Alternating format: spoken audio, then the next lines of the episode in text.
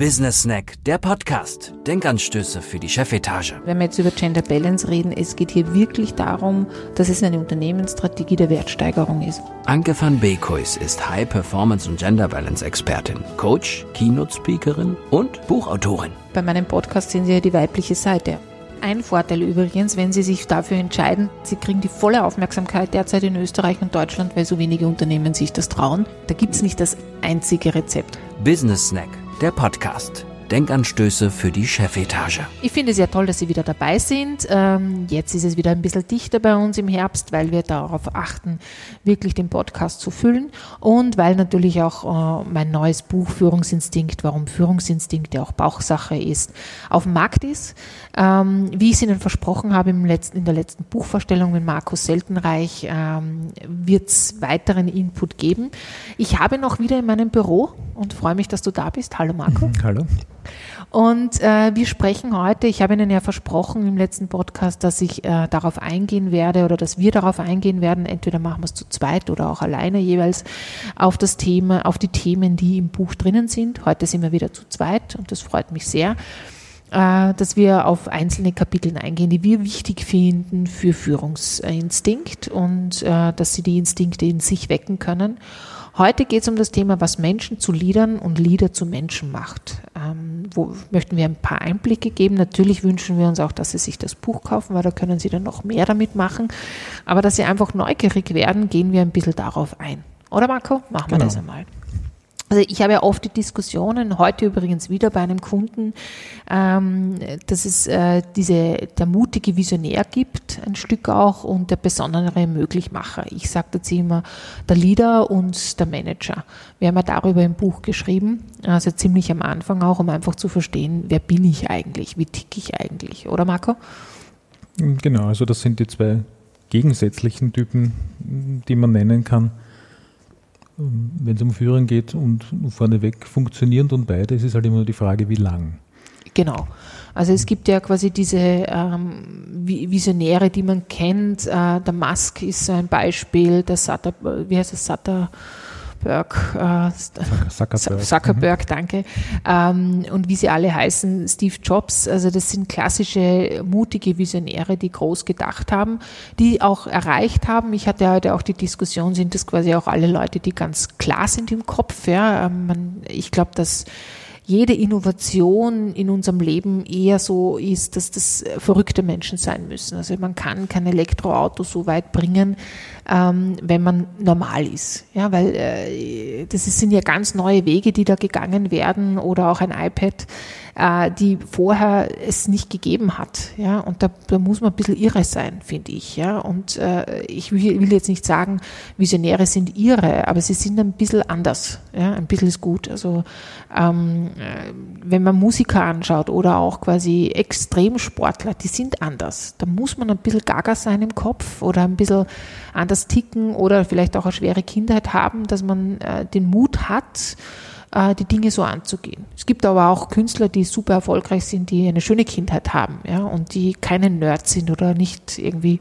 äh, komplett gaga sind. Also die gibt's auch. Aber grundsätzlich ist es, äh, wird das sehr oft gesehen auch. War heute so die Diskussion beim Kunden ganz witzig, weil wir das Thema jetzt angehen. Also äh, wie, wie könnte man diesen mutigen Visionär so beschreiben, Marco? Ich glaube, der Begriff verrückt ist da aus, aus sprachlicher Sicht auch ganz gut, weil da einfach die Norm ein bisschen verschoben ist, in welche Richtung auch immer. Und das ist halt für manche Dinge sehr gut und für manche funktioniert es halt nicht so gut. Genau, also wenn man was auf den Boden bringt, erlebt man diesen mutigen Visionär als eher schwierig. Ja, der schwebt halt ein bisschen herum. Wenn Sie sich jetzt überlegen und Ihre Organisation anschauen, dann ist der mutige Visionär der, der klar vorgibt, in welche Richtung es gehen soll. Also wo, wo wollen wir stehen in zehn Jahren, der darüber auf der Bühne spricht auch ein Stück, oder? Und, und, und, das, und, und uns Sicherheit gibt, äh, wohin, äh, wohin der Weg führt. Ja, wenn man den dann fragt, wie machen wir das jetzt, dann fehlt es oft an Fundament. Wobei es ja da nicht immer um wirklich ähm, extreme Dinge gehen muss. Ne? Also vor, vor ein paar Jahren war ein Visionär jemand, der gemeint hat, man muss am Freitag keine Krawatte tragen zum Beispiel. Ja, stimmt, genau. Wenn man, also man muss nicht immer Visionäre, äh, man muss nicht immer iPads und am Mars fliegen wollen, ja, sondern es gibt quasi unterschiedliche Abstufungen von Visionären. Aber die Menschen erkennen sie sehr stark oder sich selber auch in der Persönlichkeit, dass sie eben vorandenken, dass sie mutig sind, die Dinge angehen wollen, auch risikobereit sind, ja, und, und affin sind fast schon und sagen, okay, das schaffen wir schon irgendwie. Wie mache ich mir jetzt keine Gedanken, aber das schaffen wir schon irgendwie. Das braucht es auch ein bisschen, um ein Leader zu sein. Also so ähm, die, die, die, die Menschen, die dann hinterfragen, ja, wie macht man das jetzt und das geht ja nie und und und, das sind halt quasi eher jetzt die Zweiteren. Ich will sie nicht ne negativ ne äh, erwähnen, aber der besondere Möglichmacher haben es wir genannt im Buch. Also ich würde auch sagen, der Manager, der operativ die Dinge abarbeitet. Ja, das ist irrsinnig wichtig für eine Organisation. Ähm, aber das ist so quasi der besonnene Möglichmacher. Hast du es gut formuliert im Buch? Ich war da ein bisschen härter nämlich äh, das Management, ähm, der operativ. Also diese Person ist sehr oft Risiko. Äh, ärmer ärmer, genau. Also will nicht so gern das Risiko eingehen. Ähm, gleichzeitig schaut er sehr stark auf Strukturen, auf operative Abwicklung, auf Prozesse. Das wären sie, die, die, wo, wo, man sehr gern sagt, sie sind so prozessverliebt, ja, weil sie eben schauen, dass die Dinge auf die Straße kommen, effizient auf die Straße kommen, kostengünstig auf die Straße kommen, weil der Visionär neigt schon dazu zu sagen, koste was es wolle, wir machen es. Ähm, und der, der Möglichmacher schaut halt wirklich, ob es wirklich möglich ist und dabei die Firma überleben kann. Ja, das ist auch ein Stück. Wichtig ist zu sagen, das eine, du hast es zuerst erwähnt, äh, äh kann fast ohne dem anderen nicht, oder? Ja, manchmal braucht es auch einen Bremser, der zwar vielleicht äh, auf den ersten Blick langweiliger wirkt, aber manchmal ist es halt ganz gut zu bremsen vor einer Kurve, die nicht so einsichtig ist. Also uns war wichtig, dass wir nicht diese zwei Typen von Führungskräften bewerten wollen oder gegenüberstellen wollen, sind beide wichtig fürs Unternehmen. Ja, sehr wichtig sogar. Meine Beobachtung ist ja jetzt, also auch mit einem Gespräch mit ein, zwei Vorständen, dass Österreich gerade im Moment eher mehr Möglichmacher hat als Visionäre in der Führungsebene. Es sind ein paar gerade abgetreten äh, und man merkt, dass, ähm, dass hier mehr Managerplatz haben als, als wirkliche Leader. Also das ist ja auch der Grund gewesen, warum wir dieses Buch schreiben wollten um zu motivieren, auch Leader zu sein. Ja? Ähm, weil wir brauchen Visionäre, die neue Ideen angehen. Dazu gab es übrigens eine Hypothese von einem anderen Manager in der unteren Ebene eher, äh, der gesagt hat, na, ich glaube, dass der Aufsichtsrat so viel weniger Risiko haben möchte und sich dadurch eher Manager sucht. Könnte auch sein, oder meine andere Hypothese ist, dass wir einfach, äh, wenn wir Leader haben, die abtretenden Lieder äh, keine weiteren Lieder hinter sich haben wollen, weil sie natürlich dann das Sonnenlicht verlieren. Da haben wir, da gibt es auch so Hypothesen, die wir diskutiert haben im Buch. Mhm. Das finden Sie auch im Buch ein bisschen in Form von Geschichten oder eben auch äh, in genauen Ansätzen dahinter. Es gibt auch eine Theorie dahinter, dass man nicht beides sein kann. Ich bin auch der Meinung. Ich habe äh, selten Mischformen gesehen. Theoretisch äh, äh, haben wir sogar niedergeschrieben im Buch, dass es nicht möglich ist. Ich glaube aber, dass für die Organisation beides sehr, sehr wichtig ist. Also ähm, ich erlebe Organisationen, die fast zugrunde gegangen wären mit nur einem Leader und nur einem Visionär und dass der Mutmacher oder der Möglichmacher, sagen wir mal so, ähm, wirklich wichtig war in einer, in, gerade in Krisensituationen. Oder wie siehst du das? Ja, das ist ein Thema, das sich das ganze Buch zieht. Also es ist nicht immer eine Frage von entweder oder, sondern meistens eine Kombination, die den Erfolg bringt. Und nicht nur bei den Typen, sondern auch in einem Menschen selbst. Also wir haben das versucht auch in einer Geschichte ein bisschen zwischen den Zeilen zu transportieren, ähm, was das Erfolgsrezept ist für, für eine erfolgreiche Führungspersönlichkeit.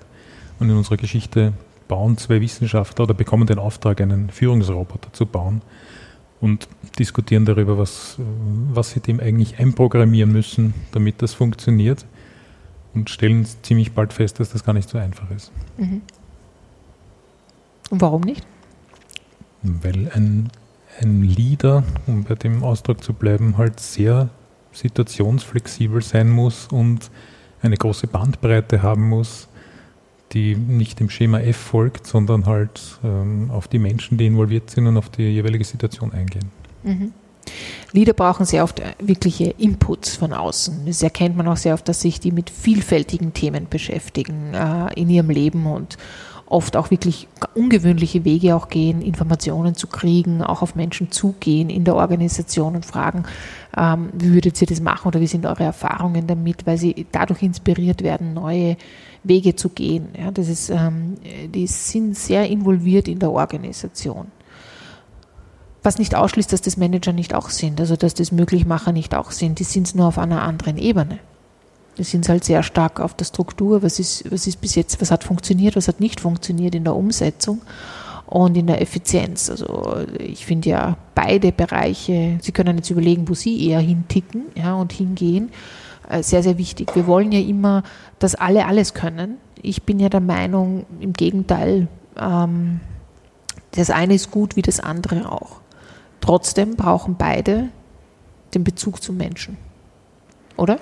Ja, aber es erklärt auch, warum das so schwierig ist, dass, es dass eine Mischform gibt von den beiden, weil als Mensch ähm, tendiert man halt eher zu einem äh, sehr strukturierten Vorgehen oder zu einem sehr offenen Vorgehen und äh, das ändert man auch nicht mehr so schnell.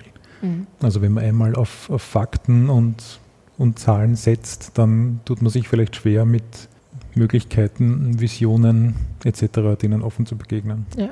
Also ich habe zwei, ähm, zwei so klassische, also wirklich einen klassischen Leader und einen Manager ähm, als Kunden äh, in, in, in einer Organisation äh, und muss jedes Mal faszinierend feststellen, wie konträr die sind, auch in der Argumentation. Also es ist jedes Mal spannend. Ja.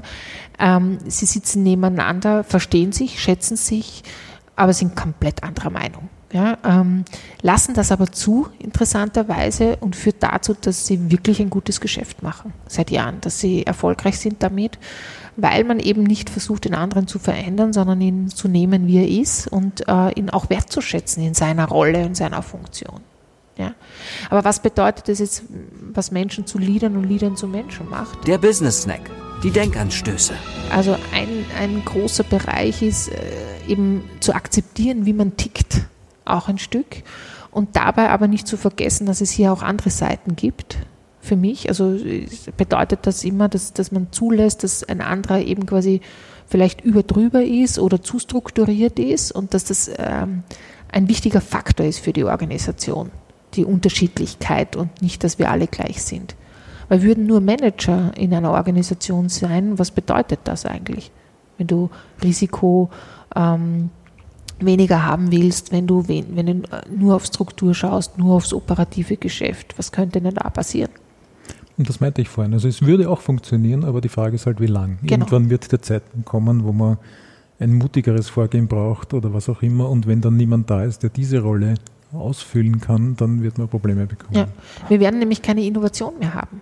Weil man, wenn wir uns nicht mehr trauen, passiert jetzt schon, ja, wenn Sie in der Forschung schauen, viele Zahlen, äh, Pharmaunternehmen in, in, zahlen nicht mehr in Neuentwicklung ein, ja, weil sie sagen, okay, wir machen die sichere Schiene, weil das ist mehr Umsatz. Ja. Wir, wir bleiben auf der, auf der sicheren Seite mehr und, äh, und investieren nicht mehr in die Zukunft oder in Innovation. Das ist meine Beobachtung. Ja. Ähm, gibt sicher Ausnahmen, aber das ist, äh, ist so quasi, glaube ich, äh, die Zukunft dann auch, wenn man sich hier nicht damit beschäftigt, ja, mit, mit dieser Offenheit auch zu sein und zuzulassen verrückte Ideen. Manager würgen das sehr schnell ab, indem sie sagen, boah, das ist ja wahnsinnig kostenaufwendig oder sind sie sich sicher, dass das funktioniert? Nein, wenn man visionär ist, ist man sich nicht sicher, ob das funktioniert. Also es ist auch, ist auch nicht notwendig, sich hier zu sein, weil es ein neuer Weg ist. Aber so wäre ein Licht nicht entstanden, äh, Elektrizität nicht entstanden oder viele andere Dinge, ein Computer nicht entstanden, wenn wir nicht den Weg nach draußen gemacht hätten. Man muss auch dazu sagen, dass ein Visionär den Horizont des ganzen Unternehmens verändert. Also wenn einer dabei ist, der weiter blicken kann oder sich traut, weiter zu blicken, dann profitiert im Endeffekt ja das komplette Team davon. Nur wenn man so in Widerstand geht, dass man das nicht zulässt oder nicht hinschauen will, wird es halt zu weniger führen. Genau, genau. Also ähm, was, Sie müssen sich überlegen, wenn man jetzt über Führung spricht, wenn Sie in der obersten Position sind, was brauchen Sie für die Organisation im Moment? Wenn Sie Stabilität suchen oder Stabilität wollen, dann suche ich mir ein Team, das mehr Management betrifft. Wenn ich Innovation haben will, dann suche ich mir Visionäre. Das werden Sie instinktiv schon gemacht haben. Und da kommt jetzt der Instinkt zum Tragen. Sie werden schon richtig entschieden haben, wenn Sie ein Team haben, wie Sie das zusammensetzen. Ähm, oft ist es ihnen aber nicht bewusst, dass sie hier instinktiv handeln, weil sie natürlich wissen, dass das äh, notwendig ist. Es fehlt ihnen auch manchmal als Argumentation in der nächsten Ebene, warum ihr Team so zusammengesetzt ist. Und das haben wir Ihnen vielleicht jetzt auch gegeben, ein Stück, dass es wichtig ist, diese Durchmischung zu haben, um weiterhin in Ihrem Team innovativ zu sein. Und es betrifft nicht nur Leaderships und Management, sondern auch Aufbau von neuen Führungskräften, zu achten, was braucht die Organisation in der Zukunft. Und wenn Sie diesen, äh, sage ich jetzt einmal, Typ haben, der ein bisschen hin und her unorganisiert ist, chaotisch ist, aber immer wieder gute Ideen hat, dann ist es vielleicht das Richtige für ihre Zukunft, nicht in fünf Jahren, vielleicht erst in zehn Jahren, dann lasse ich dem einen anderen Spielraum äh, und lasse ihm ein innovatives Team leiten, als wenn ich jetzt wem habe, der sehr strukturiert und zahlenorientiert ist, dann wird er quasi mir Unterstützung geben, das Unternehmen zu stabilisieren. Und das ist ein wichtiger Punkt, jetzt äh, die eigenen Instinkte auch argumentieren zu können. Und das äh, wollen wir auch in diesem Kapitel ein bisschen klarer machen für Sie im Alltag. Also ganz spannend. Andererseits aber auch zu analysieren, also welche Leute haben Sie im Team, welche, ist, welche Person ist Ihnen über, über Ihnen drüber oder wer ist auch äh, notwendig für die Zukunft in Ihrer Organisation. Ich habe einmal eine Mitarbeiterin gehabt, die zu mir gesagt hat, na, ich verstehe den einen und den anderen nicht. Ja? Und die sind so konträr und ich habe manchmal das Gefühl, in Sitzungen streiten die, sage ich, die streiten nicht. Die, die erzählen von ihren Welten. Und das, und sie hat gesagt, ja, es wird aber immer cool. Es entsteht immer irgendwas, sage ich, ja. Aber sie sagt, es ist äh, nicht angenehm, sage ich, ja. Zukunft oder Innovation ist nicht immer angenehm, weil sie eben Auseinandersetzung braucht. Ja, Veränderung ist generell nicht angenehm, mhm. aber das vergisst man halt oft. Genau. Oder glaubt man ist am falschen Weg, genau. wenn dieses unangenehme Gefühl entsteht. Der Business Snack, das Wichtigste.